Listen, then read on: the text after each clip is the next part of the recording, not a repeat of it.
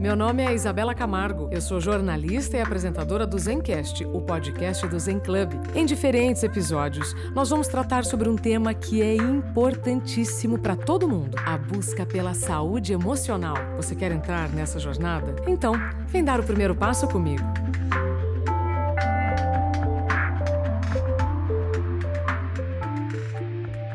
Olá, olá, seja bem-vindo, bem-vinda ao Zencast, o podcast do Zen Club, a plataforma criada para você pensar melhor, sentir melhor e viver melhor. Hoje no Zencast eu recebo a Joana Story. Nós vamos falar sobre mulheres e lideranças anti-burnout. Tudo bem, Joana? Bem-vinda. Tudo bem, Isabela? Muito obrigada pelo convite. É um prazer estar aqui com você hoje. Gente, a Joana é professora do Núcleo de Estudos em Organizações e Pessoas da FGV EASP. Ela é graduada em Comunicação Social, doutora em Leadership Studies. E a Joana participou como representante do Brasil de uma pesquisa global em 28 países, publicada na International Journal of Environment Research and Public Health, sobre lideranças anti-burnout. Joana, Estou super curiosa, então, para já saber contigo o que é ser uma liderança anti-burnout. Ótimo, obrigada, Isabela. Eu acho que todos né, já entendemos mais ou menos o que é o burnout, né? Mas então acho que a gente pode começar por aí para falar um pouquinho o que é ser liderança anti-burnout, né? E de onde que vem a, a metodologia, talvez o modelo teórico que a gente utilizou para né, desenvolver essa pesquisa, né? Então, assim, a gente sabe que a síndrome de burnout, ela tem na literatura, né, quando a gente olha na literatura, principalmente de gestão, ela tem duas características, né, o que é que a gente chama de esgotamento emocional e o que a gente chama também de despersonalização do profissional. Então, a despersonalização tem a ver com aquele distanciamento físico, psicológico, que eventualmente a gente vai ter no trabalho, porque a gente não quer lidar mais com as coisas, né? A gente é o isolamento é o isolamento, a gente mais ou menos desiste, né? Então, para a gente entender, então, como que uma liderança, um estilo de liderança pode, o que a gente chama na literatura também, de amenizar ou neutralizar esses efeitos aí potencial do burnout, a gente tem que entender, assim, de onde que vem o burnout no trabalho, de onde que ele vem também, né, disso, né? E para isso a gente usa um modelo que é um modelo que chama, é simplesinho, que chama modelo de demandas e recursos. Então, o que, que a gente fala, tá? Existe aí um balanço que a gente tem que sempre ter entre as demandas que a gente tem no trabalho e os recursos que a gente tem para fazer o trabalho, né? Quando há aí um probleminha nessa balança, é que a gente vai ver que existe o potencial para o burnout surgir, né? Então, quando a gente fala de demandas, é, a gente não está falando só do trabalho, mas também outras demandas que a gente tem que a gente às vezes não presta muita atenção, né? Que são as demandas, demandas o quê? Psicológicas, emocionais, sociais, que também tem um impacto aí no nosso trabalho, né? Por exemplo, eu posso estar carregando muito peso no meu trabalho, é uma demanda física, né? Se isso eventualmente eu tenho muito tempo e eu não estou descansando, eu não estou recuperando disso, é um problema. Mas eu posso estar lidando com um cliente muito chato, muito difícil, que pode ser até abusivo. Isso também é uma demanda maior psicológica, emocional, e eu talvez não tenha tempo de recuperar, talvez eu não tenha apoio da minha organização para recuperar. Tudo, né, com tempo sustentado pode aumentar então o meu nível de burnout. Quando a gente fala então sobre como que a gente pode amenizar isso, a gente tem que aumentar o quê? Os nossos recursos no trabalho. E os recursos também então, são recursos pessoais, individuais, é, psicológicos, emocionais, sociais, né? Para a gente desenvolver o trabalho. E aí que entra a liderança. A liderança entra com esse apoio aí, né, de recurso que nos vai ajudar, nos vai tentar proteger né, a pessoa de desenvolver esse burnout. Então, vai dar um suporte, um apoio, e, e, existem vários outros tipos de recursos que a gente pode ter também no trabalho. Então, o que, que a gente estudou? Nossa, tá muito grande essa, essa, essa resposta. Mas foi né? ótima. Você sabe que, olha, é, nós, eu ainda não tinha ouvido é, de forma tão clara é, esse desequilíbrio entre demandas e recursos para a contribuição do burnout? Porque essa parte é muito importante, porque a gente, quando a gente pensa muito em demanda, a gente pensa muito no trabalho em si, né? A gente esquece do outro lado psicológico do trabalho. O que, que é ter um colega que é difícil, ter que é um, um assédio sexual, moral no trabalho, que pode muitas vezes acontecer o que, que pode ser aquele sentimento de insegurança que eu estou com medo porque está tendo uma reestruturação na minha organização e eu fico com medo de perder o emprego. Isso tudo é uma demanda, porque eu tenho que lidar com isso e tenho que fazer o meu trabalho, né? Isso tudo vai aumentando e fica mais difícil. Então, a liderança anti-burnout, quando a gente pensa sobre isso, ela tem que fazer o quê? Aumentar, então, recursos para as pessoas terem essas capacidades de lidar com essas demandas. Então, uh, o líder tem que né, achar uma maneira de, de ajudar essas pessoas ou desenvolver melhor competências para desempenhar a própria tarefa, ou é, ser mais organizado em termos para evitar conflitos com equipes, ou dar apoio, suporte uh, emocional para aquela pessoa. Então, é uma pessoa que vai, vai ter que fazer isso tudo, né? Para ajudar aí nesse, nesse ah, aumento aí desses recursos, né? E o que, que a gente estudou, então, que é um tipo de liderança específico, é o líder que cria, então, um senso de identidade social partilhada numa equipe. Tá? Então, o que, que, é isso? O líder que consegue fazer isso, ele faz isso através de quatro uh, uh, características, tá?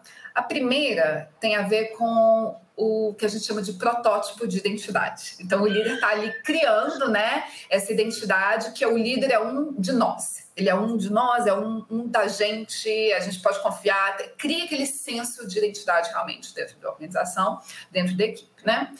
Depois, o segundo, é, a gente pode olhar o que a gente chama de progresso da identidade. Então, aqui o líder não está só criando esse senso de identidade, mas ele está criando o senso de identidade também para fora. Então, o líder começa a promover os interesses daquele grupo para fora. É o líder, então, que faz por nós. É o, é o, líder que não só é um de nós, mas ele também faz por nós. Ele nos representa, ele briga por nós, né?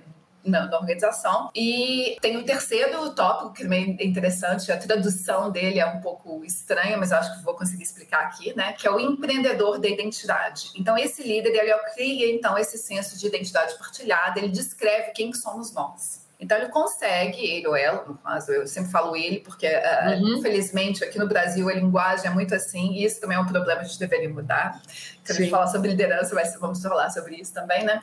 Mas essa ideia, então, do empreendedor da identidade é de criar, então, um senso dessa identidade partilhada, que é quem somos nós em relação aos outros. Então, é, é, é nós contra outros, mas não é assim de colocar os outros para baixo, é descrever quem que nós somos e ter essa visão para a equipe. E, finalmente, é uma parte que é bastante importante também, que a gente não fala muito, é o líder que é o empresário, então, da identidade. Então, ele vai gerir essa identidade. Ele vai criar o quê? Estruturas, materiais, rituais, tá?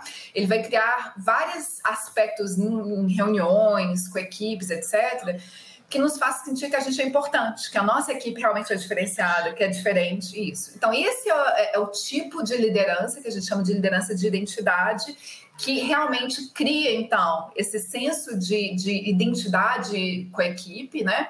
E que isso foi demonstrado em 28 países que reduziu o burnout. Então, acho que esse número que é muito relevante também, que não reduziu o burnout só aqui no Brasil, esse sentimento.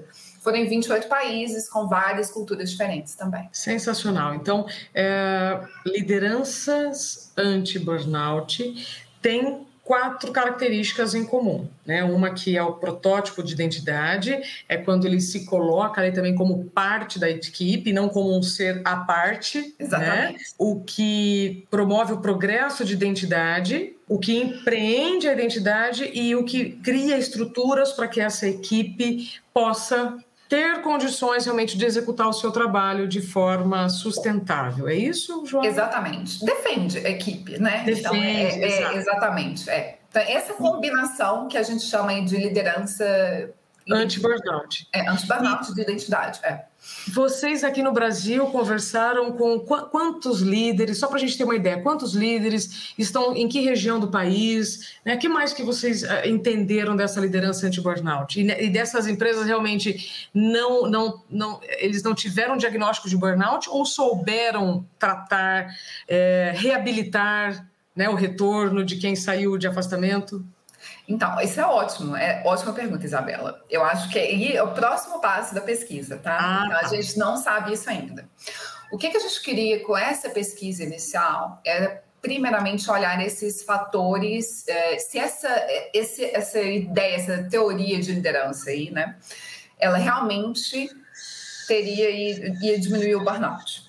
E, e, e, através, qual mecanismo, né? E através dessa construção dessa identidade partilhada da equipe, conseguiu fazer isso. Os próximos passos, e eu até convido as pessoas que estão interessadas em fazer pesquisa e que querem partilhar, e as organizações que querem descobrir mais, se quiserem entrar em contato comigo para a gente fazer alguma pesquisa nas organizações também, fiquem à vontade, porque é algo bastante relevante e importante, né? Para a gente descobrir, então, o que, que a gente pode fazer a partir desses dados aqui. A gente tem algumas ideias, né, né, né Isabela? Mas assim, eu não segui, é, é, eles responderam os questionários, a gente não seguiu eles a estudo a, a longo prazo. Ô, Joana, vocês encontraram algum líder ou alguma líder anti-burnout aqui no Brasil? Então, a gente está olhando só as médias das, né, do, do, dos questionários. Então, eu diria que no Brasil e nos outros países, a média foi mais ou menos igual, tá? Então, tem alguns, mas a média, em termos de percepção, que a gente chama aqui dessa característica de liderança e por identidade, da identidade, ela foi bem, bem normalzinha, tá? Foi, foi, foi na média mesmo. Numa, numa escala Likert de 1 por 5, a média foi ali por 3,5 cinco, quatro. Isso significa que, na prática, João, só para quem está nos ouvindo, uhum. significa o quê? Significa que eles não são tão ruins, mas não são tão bons e que existe uma grande diversidade entre chefias, entre líderes que a gente está olhando aqui. Tá? Eu acho que esse é um aspecto interessante, que não existe Uh, existem bons líderes, então existem pessoas que conseguem trazer isso, e também existem pessoas que não conseguem trazer esse sentido de identidade partilhada aí também.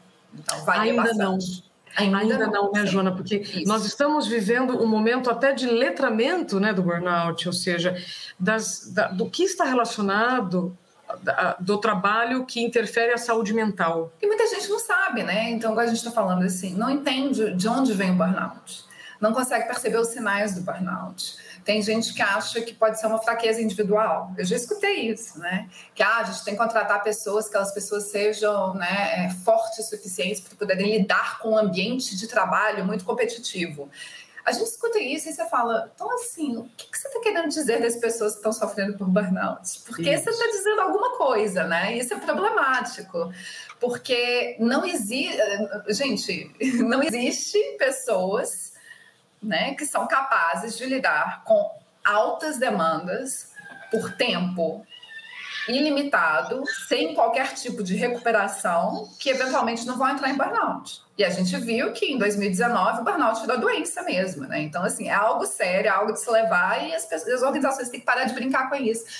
Que não é. Eu posso ter, ser uma pessoa super forte, psicologicamente, emocionalmente, e entrar em burnout. Joana, é, o burnout ele ainda não foi classificado como uma doença pela OMS, ele, é, ele é um fenômeno ocupacional, fenômeno, é um conjunto de sinais e sintomas que pode levar a muitas doenças.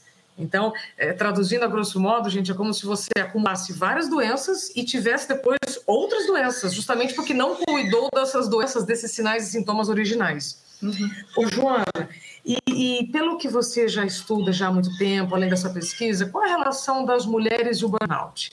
As mulheres têm mais condições, mais, mais as mulheres têm mais é, elementos para desenvolver o burnout?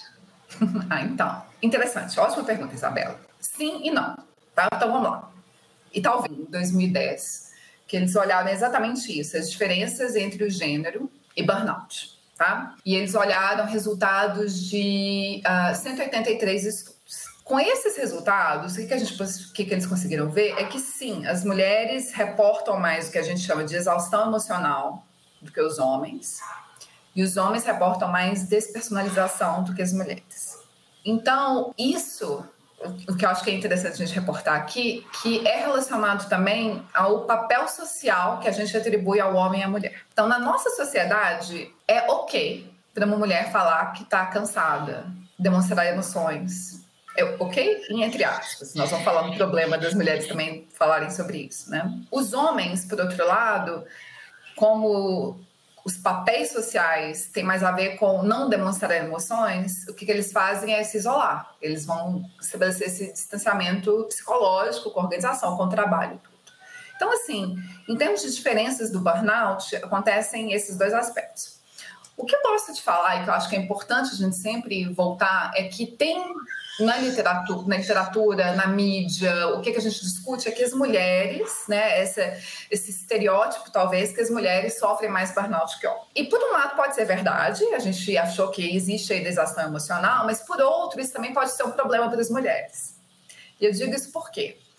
Porque muitas vezes, então, a gente vai começar a ver se os supervisores, chefias, pessoas que estão aí contratando, começarem a atribuir esses viés para as mulheres. Ah, elas sofrem mais burnout, elas são mais, eh, né, têm mais exaustão emocional. Então, talvez elas não vão ser contratadas ou desafiadas no trabalho por causa desse estereótipo. Por outro lado, também tem um estereótipo que pode prejudicar a homens, porque a gente sabe também que se a gente não está atribuindo burnout a homens, a gente sabe que também a saúde mental, como você falou aí, né, que está afetando. A gente sabe que o burnout também leva a doença cardíaca, aumento de pressão, a gente vê todos os sintomas físicos que são associados também, e que muitas vezes os homens sofrem isso também às escondidas, né? Eles não falam porque é algo que também demonstra fraqueza, que volta com essa questão dos papéis.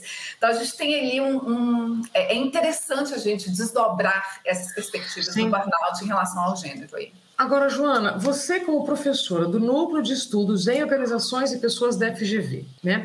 Por toda a sua trajetória, você acha que ainda é difícil da sociedade reconhecer que a mulher, ela tem mais sobrecarga? Será que a gente precisa. Eu tô, fazendo, fazendo uma provocação, tá? Porque outro dia a gente entrevistou aqui no, no, no Zencast a Regina Navarro que é uma psicanalista, psicóloga, é, escritora, e ela fez uma pesquisa de 5 mil anos, né, mostrando toda a evolução das mulheres. E eu cheguei à seguinte conclusão, tá? Vou compartilhar com você, vamos uhum. ver a sua opinião. Empoderaram as mulheres para o ambiente de trabalho, mas não empoderaram os homens para o ambiente familiar. Então, a mulher ela aprendeu a acumular, não a dividir. Então, assim, será que existe ainda alguma dúvida de que a mulher ela tem mais sobrecargas profissionais e familiares? Então, ótimo. Acho que não existe dúvida, tá, Isabel? Eu espero que não, né? Eu espero que não. Acho que está claro, temos dados suficientes, evidências estatísticas suficientes que, que existe essa dupla jornada. A gente sabe que as mulheres são mais assediadas no trabalho, a gente sabe que chegar em posições de chefia, as mulheres passam por coisas que os homens não têm que passar. Isso já tá, tem mais que evidências em relação a isso tudo. E que a mulher tem que lidar isso com um jogo de cintura ainda muito. É, muito grande, vamos dizer assim, por falta de melhores palavras aqui, né? Por quê? Porque você não pode ser muito feminina, porque se você for feminina, você pode ser demonstrada ou vista como fraca, mas se você for muito masculina, também não é muito bem visto. Então você tem que estar tá sempre ali jogando e você vai, é, é, é que fala? Tentando lidar com esse aspecto. Então, acho assim, a dupla jornada está claro, temos dados, temos evidências, temos isso. O que, que acontece, às vezes, o que eu acho? E acho que, é, que aí entra, e era essa, essa sua provocação, outra provocação que eu gostaria de trazer aqui também. Tá? Sim. Tá? Eu acho que é interessante para a gente debater com base na sua experiência também, tá, Isabel? Então, por que se, se a, gente tá, a gente vê que não existem tantas diferenças em termos de gênero sobre burnout, mas a gente sabe que as mulheres têm mais demandas, acho que isso é fato, acho que, que, que é irrefutável. Se elas têm mais demandas, teoricamente elas teriam que ter mais burnout, né? Por que então? Que tipo de recursos ou será que existem mais recursos que as mulheres têm, que elas podem conseguir lidar com isso? E aí eu fiquei pensando, será que vale a pena estudar mais sobre isso também? Porque eu acho que as mulheres também conseguem lidar, e aí é igual você falou, é na prática mesmo, é uma necessidade. Então, acho que as mulheres provavelmente, é uma hipótese, tá, gente? Não é estudo sobre isso, mas provavelmente desenvolveram alguns recursos pessoais para poder lidar com isso. Elas são talvez mais resilientes.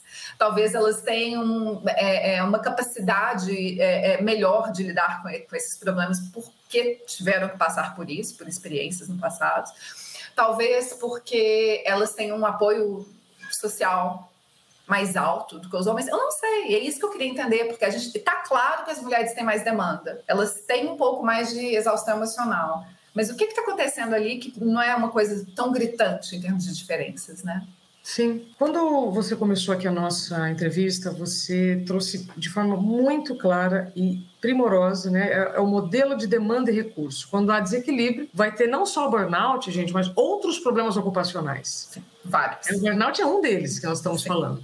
É, e o que, que você consegue já trazer para a gente, Joana, sobre as lideranças femininas com as lideradas. Outro dia me perguntaram sobre ah, se eu acreditava em sororidade, né? essa palavra que vira e mexe entra aí em todas as conversas.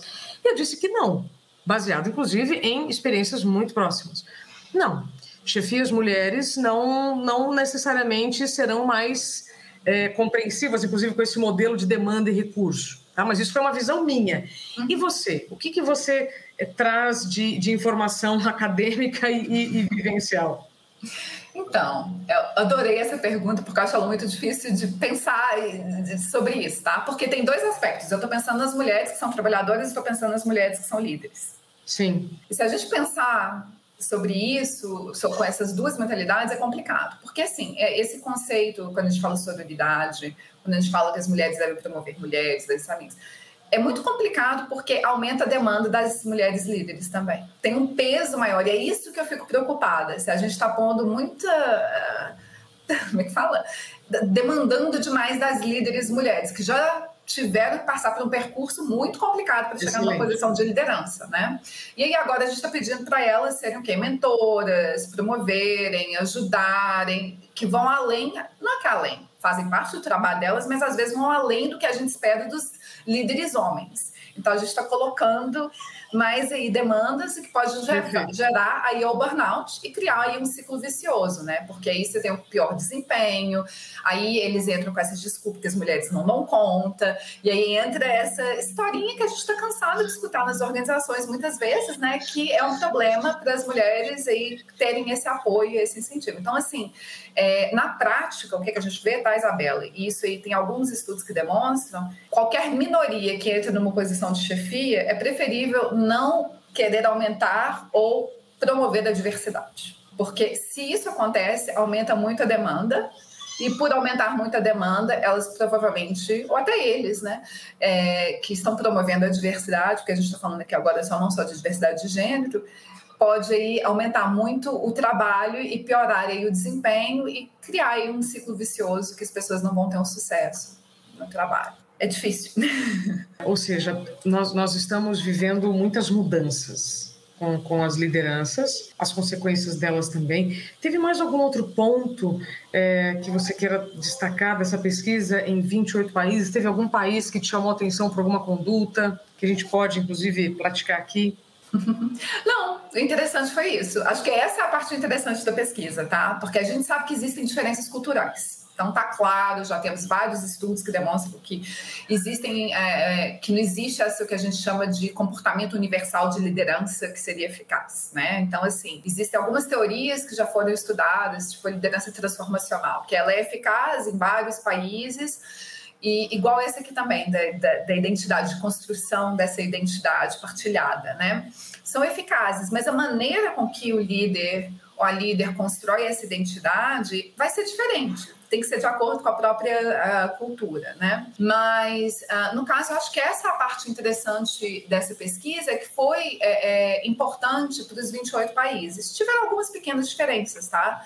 Mas nada muito grande uh, do ponto de vista de chamar a atenção de, um país ou outro aqui. Para quem está nos ouvindo, qual é a sua sugestão para levar esse assunto de lideranças anti-burnout dentro da empresa? Como é que a gente pode começar a, a, a divulgar, a multiplicar esse conhecimento? Eu acho que é tirar essa ideia do burnout como um tópico que a gente não deve discutir por conta do estigma que ainda pode existir nas organizações ou por conta até de medo e insegurança eu falar do burnout, existe ainda uma mentalidade que pode ser, olha, isso não é uma coisa legal, olha, a gente não pode dividir isso, a gente está demonstrando algo, se a gente está comunicando uma questão de burnout, então a gente tem que tomar um pouco de cuidado em relação a isso, né? Se a gente quiser, acho que começar pequeno, tá, Isabela? Começar com os nossos grupos de trabalho, com os nossos colegas, dividirem pesquisas, artigos. Eu acho que só a gente saber, por exemplo, esse, por isso que eu gosto desse modelo, tá, de demandas e recursos. Eu vou voltar nele toda hora, mas é porque Excelente. ele é tão simples que só a gente começa a perceber, pera lá, o que está acontecendo? Por que, que onde que a gente, onde que a gente está aqui nesse modelo?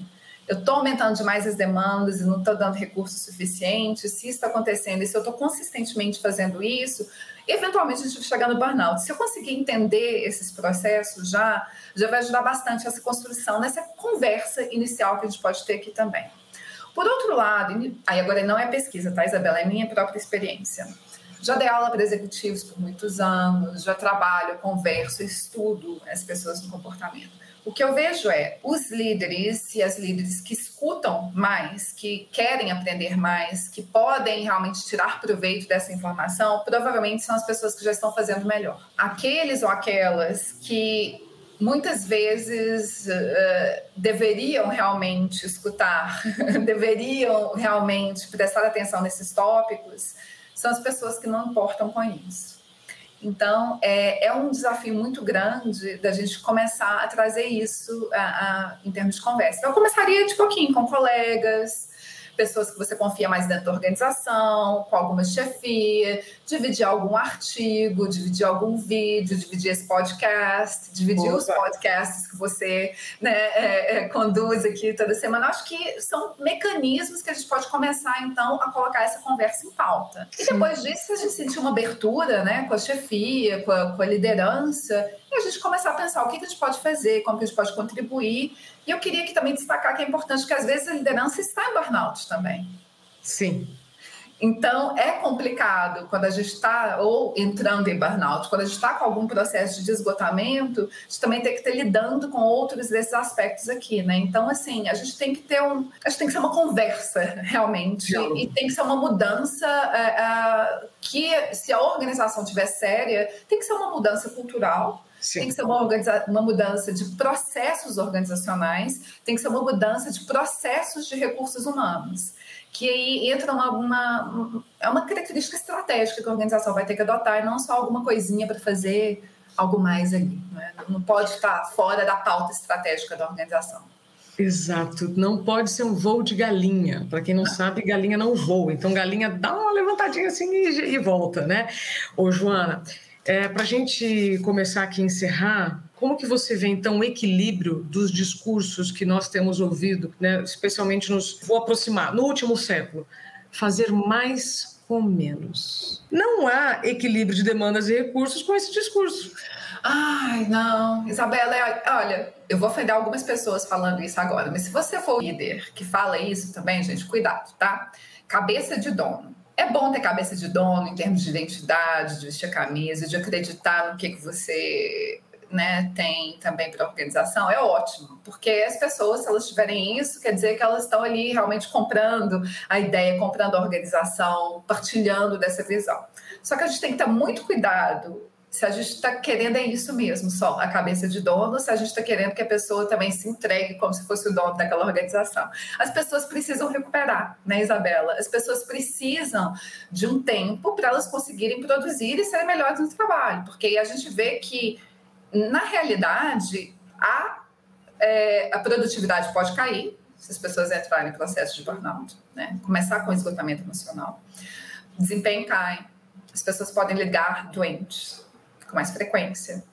Elas podem também entrar no processo que a gente vê de despersonalização, que isso pode acontecer comportamentos antiéticos no trabalho, que você não importa mais. Então, existem várias coisas, vários uh, problemas que podem surgir a partir do momento que a gente não se preocupa né, com a saúde mental dos trabalhadores. Então, assim, é, é, as organizações utilizam, e, e, e muitos e eu não quero falar que todo mundo que fala isso também está fazendo errado, tá, gente? Estou falando, tome cuidado o que, que a gente está querendo vender também, o que, que a gente espera dos funcionários, o que, que a gente espera dos colaboradores. E tenha certeza que as pessoas têm recursos suficientes, que elas entendam onde que elas estão entrando. É, para as organizações, né? Eu tenho, é, eu tenho medo, sabe, Isabela, quando eu escuto essas, essas coisinhas, me dá assim, ai, o que, que vai acontecer é. nas organizações? É. Eu vou puxar a sardinha aqui para o meu lado, porque isso já está gravado aqui no Zencast, mas um, existe um movimento que eu, inclusive, criei chamado Produtividade Sustentável. É sim. É, não então, esse discurso de fazer mais com menos, onde você está querendo chegar? Uhum. Com que condições? Não vai fazer, né? né? Com que perdas? Porque você vai ter perdas no meio do caminho. Né? Então, eu entendo muito que mulheres lideranças anti-burnout, é, traduzindo aqui pelas minhas palavras, é, eu passo a palavra para você, Joana, é você alcançar o que você precisa, o que você quer, mas sem perdas. Claro. Porque senão, não vai adiantar. E aí não. afeta a reputação, e aí afeta a parte financeira, ou seja, ninguém quer isso também. Não, não, não. É um ciclo vicioso. A gente vê que é e o custo financeiro para isso é gigantesco para as organizações também. Se a gente está olhando só ali o shareholder, vamos falar assim, né? então, a gente olhar, é, já é alto. Então, gente, olha, as pessoas que ligam doente, as pessoas que vão sair, vão pedir licença, é um custo gigantesco, porque não é um custo só para aquela pessoa. A gente não pode calcular só aquela pessoa. São os colegas, que ali vão ter mais demandas, porque vão ter que o quê? Trabalhar mais para subir o trabalho que aquela pessoa deixou. Então, é o fazer mais por menos, que não funciona. A gente tem que fazer o que a gente dá conta pela, pela quantidade, é esse balanço que é necessário, né? Tomar cuidado, para mim, com essa cabeça de dono, porque eu acho que não é errado a gente pensar sobre a cabeça de dono em termos de valores. Eu acho que é importante a gente partilhar, e até isso que a teoria está falando aqui, da gente ter esses valores de equipe partilhados. É só tomar cuidado, porque muitas vezes eu escuto esse discurso associado com essa ideia de fazer mais por menos, que é de trabalhar demais. Eu estou me dando completamente para uma organização e, eventualmente, eventualmente a gente vai ter esse crash completo, né? A gente não vai conseguir mais é, é, trabalhar e, e, se dar para essa organização, né? E acho que a gente tem que tomar um outro cuidado aqui também, né, né, com esses discursos que a gente vê também, né? Que, que, que pode ser nocivo, que tem a ver também com o burnout, que a gente vê, é, é outra coisa que eu escuto bastante de, de, de gestores é não me tragam problemas, me tragam soluções se a gente for pensar nisso, isso não é bom.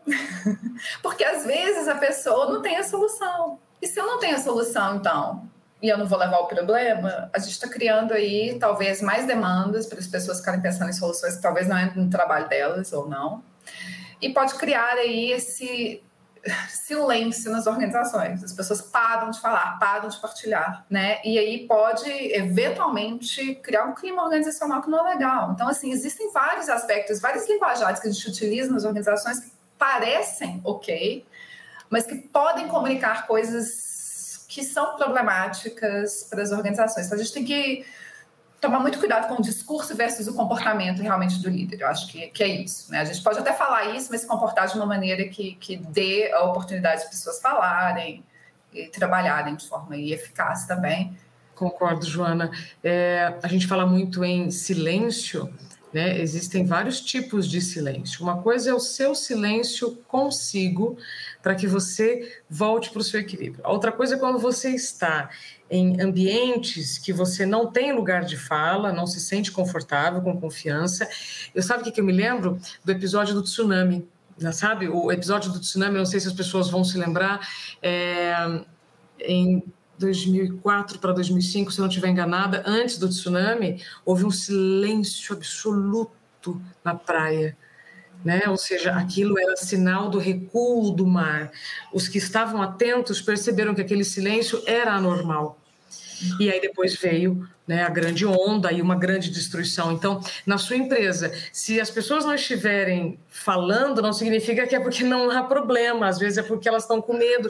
E dependendo dos dados, né, Joana, que a gente tem das empresas, ah, a produtividade está assim e o absenteísmo está assado. Cuidado, qual vai ser o próximo passo, então, disso? Exatamente. Isabela, é isso, sabe? Quando a gente trabalha sobre todos esses aspectos organizacionais, que a gente está falando aqui do burnout, é igual você falou, burnout é um aspecto importante das organizações mas ele é bastante severo, né? Mas a gente está olhando, por exemplo, se a gente olhar o silêncio, o que, que ele a implicância, a implicação que isso tem. Existe o silêncio defensivo, que é isso, eu vou me calar porque eu tenho medo. Se eu levantar, se eu trazer. É, é por isso que aquela última pergunta me deixou. É, é, das últimas perguntas, falou: o que, que a gente pode fazer? Como que a gente pode criar, essa, trazer essa conversa?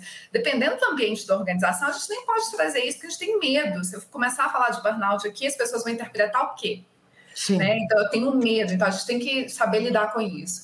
É, tem também o silêncio que eu vou me calar, porque assim, eu não vou me envolver, não tem mais nada para falar e tal. E o que, que as pesquisas demonstram, que eu acho que é muito legal que você falou, é que o silêncio não é passivo, o silêncio é ativo. Eu escolho, é uma escolha de não falar. E a escolha de não falar não é me calar porque eu aceitei. É, a gente tem que lembrar isso, e como gestor, a gente tem que sempre estar tá lembrando isso. Se a pessoa não está falando, não é porque ela não tem nada para falar, talvez é porque será que eu estou criando um ambiente de segurança psicológica que as pessoas podem falar, né? E o que que esse silêncio quer dizer? A gente mudou aqui o assunto, mas o silêncio é relacionado também ao Não, burnout. mas sabe é. Essa é a graça, é. Joana, quando nós podemos trocar ideias abertamente sobre um problema que está afetando cada vez mais pessoas, porque são na, é, a gente tem que é justamente ouvir aquilo que não é dito. Uhum. Então, você chegou aqui num ponto muito interessante, né? O silêncio, a gente tem que tomar muito cuidado. E os dados, eles precisam ser é, renovados com frequência e, e, não só pesquisas indiretas, né? Você precisa ouvir olho no olho, a pessoa, o que, que ela tem para dizer. Joana, olha, nós ficaremos aqui realmente descobrindo e, e, e, crescendo aqui nessa nossa prosa, mas o nosso tempo ele já já está acabando. Gostaria então das suas considerações finais sobre tudo que você está ensinando, tudo que você está pesquisando né, de como as lideranças anti-burnout, nós não estamos falando de utopia, nós estamos falando de realidade e necessidade. Eu acho que é isso, tá? Eu acho que você já colocou as últimas palavras para mim. Não é utopia, gente. Acho que se a gente quer e a gente está numa posição de liderança, a gente tem que assumir a responsabilidade de estar numa posição de liderança. Isso quer dizer que a gente tem que, sim, para ser um líder eficaz, um líder eficaz, a gente tem que tomar conta de saúde mental dos nossos colaboradores existem maneiras da gente fazer isso, lembrando aí do modelo de recursos e demandas, eu fico repetindo isso porque é importante. Mas então é a nossa responsabilidade de tomar cuidado com isso e, e ao mesmo tempo, também é importante para os colaboradores das organizações entenderem o ambiente que as pessoas estão, porque os líderes às vezes também estão em burnout. E o que a gente vê é que muitas vezes a gente está reduzindo o número de lideranças, tá? A gente tem dando, tá dando equipes muito grandes para os líderes. Então, o que que isso acontece? Isso pode neutralizar o efeito que a liderança pode ter também nos colaboradores. E isso também é outra, outra, é outra discussão, mas é problemático também que a gente pode ter para isso. Então, assim, podemos ser líderes que né, é, amenizam, neutralizam o burnout. Existem e é só uma questão da gente gerenciar melhor, prestar um pouquinho mais de atenção e nos cuidar também como líder. É isso, Isabel. Excelente. Joana, muito obrigada por compartilhar aqui uh, todas, as, todas essas informações. Com certeza vão gerar muitos insights em quem está nos acompanhando. Microfone sempre aberto quando você quiser voltar aqui para o Zencast. Muito obrigada, Isabela. Foi um prazer. Obrigada. E todos vocês que estão nos acompanhando, muito obrigada também pelo seu tempo e confiança. Até o próximo episódio do Zencast, o podcast do Zen Club.